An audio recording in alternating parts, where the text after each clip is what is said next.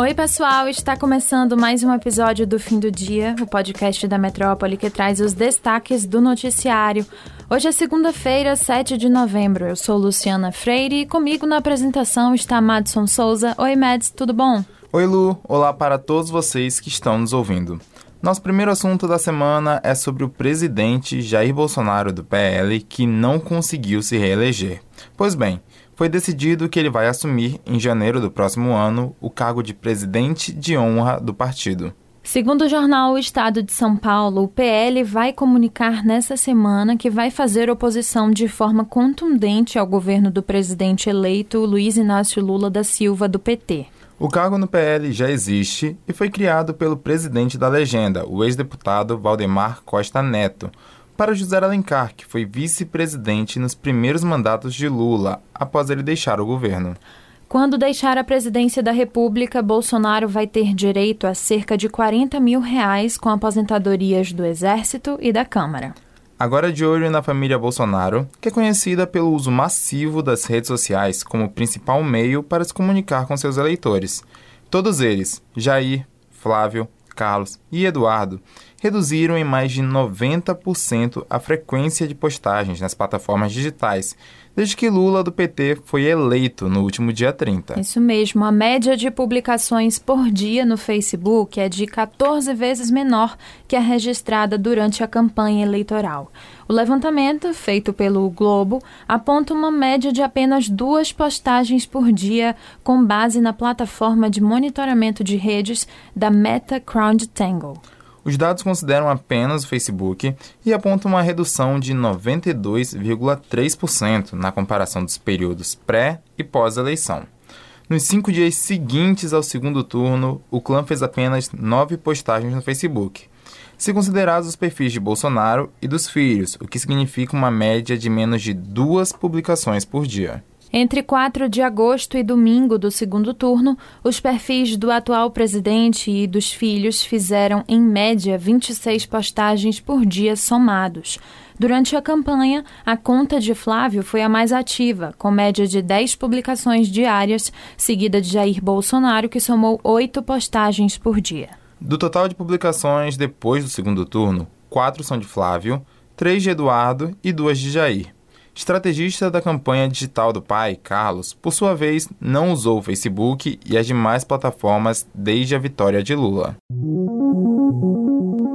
Agora, de olho no novo comando do país a partir do próximo ano, a varredura dos computadores da Polícia Federal deve ser uma das primeiras ações desse futuro comando da instituição. Segundo o interlocutor do presidente Lula ao blog da jornalista Andréa Sadi, do G1, a preocupação é de que agentes da Polícia Federal alinhados com o bolsonarismo instalem programas espiões para monitorar o trabalho da nova equipe. O motivo do temor seria a postura de Jair Bolsonaro em relação à PF durante todo o seu mandato. O presidente nunca escondeu de assessores que gostaria de colocar aliados em postos chaves da corporação.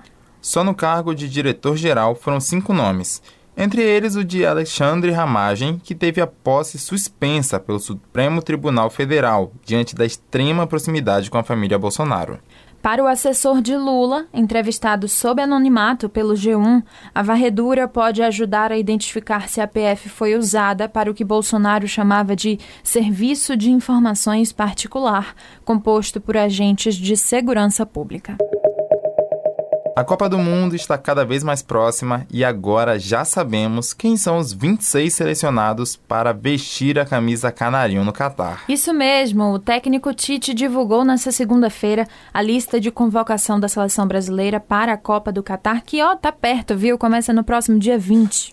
Você pode conferir a lista completa dos jogadores selecionados no Metro 1 mas tem alguns destaques que a gente precisa comentar porque vem dando o que falar. Isso mesmo, esse é o caso do lateral direito, Daniel Alves, que foi convocado mesmo não estando no auge da sua forma física e técnica, o que gerou muitas críticas para Tite e uma série de memes nas redes sociais. Daniel Alves faz parte da dupla de jogadores baianos que foram convocados para a Copa.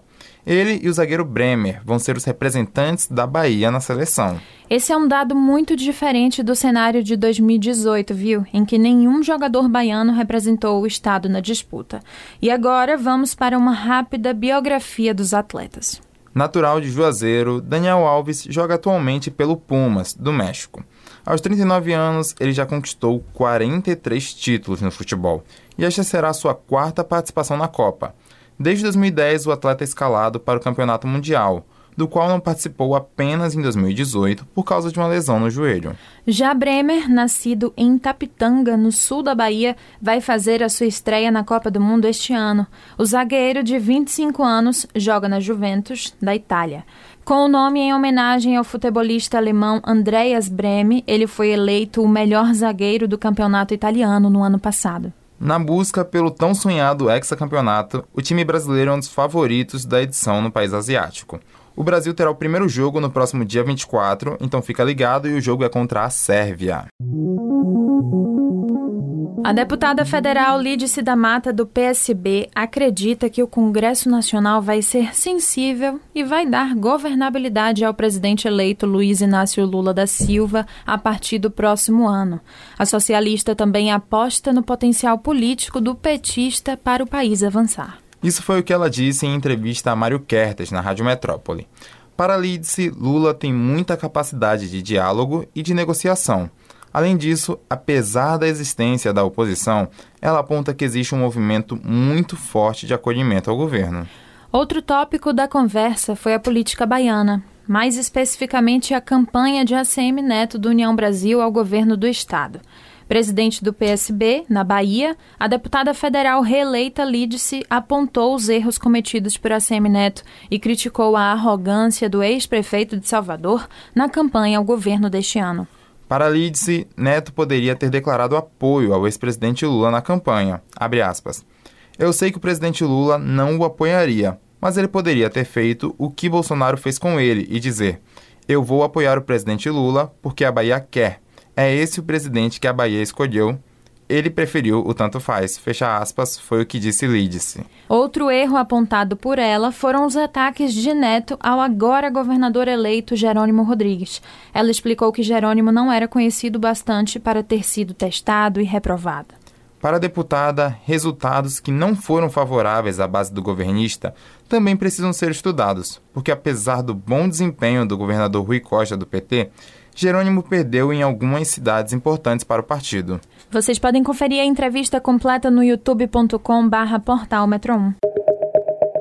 A eleição deste ano ao governo da Bahia manteve pelo menos três tabus históricos de pé. Com a derrota de ACM Neto do União Brasil para Jerônimo do PT, Salvador permanece sem ter um prefeito democraticamente eleito como governador da Bahia. O avô de Neto, Antônio Carlos Magalhães, foi governador depois de ter sido prefeito da capital baiana, mas ele foi indicado para o cargo municipal pela ditadura militar. Outro tabu que dura há 60 anos é do governador eleito conseguir também eleger o seu senador. Jerônimo Rodrigues foi eleito neste ano com o senador Otto Alencar, do PSD, que foi reconduzido ao posto. A última vez que não aconteceu isso foi em 1962, quando a chapa completa de Lomanto Júnior não teve sucesso eleitoral.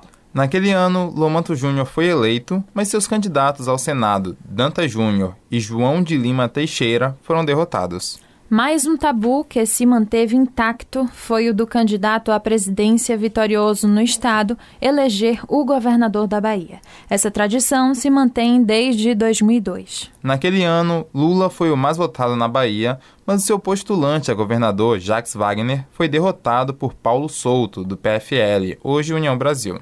Neste ano, Lula conseguiu eleger Jerônimo Rodrigues governador da Bahia.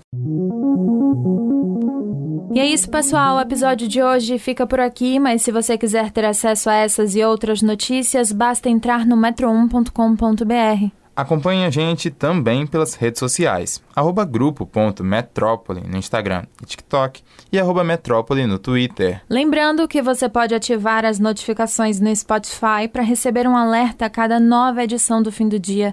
Tchau, Meds, tchau, pessoal, e até amanhã. Valeu, Lu, valeu, pessoal, e até a próxima.